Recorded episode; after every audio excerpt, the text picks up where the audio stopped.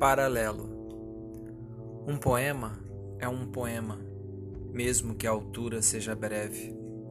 Um poema é o lema que se desfaz na página mais leve. Um poema coberto de sangue, de vida, de verme.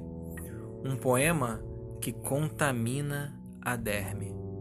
Um poema que é um poema, que é um poema, que é nó, laço, rachadura de ódios e amores que fodem na sintaxe contraditória dos pudores e dos princípios.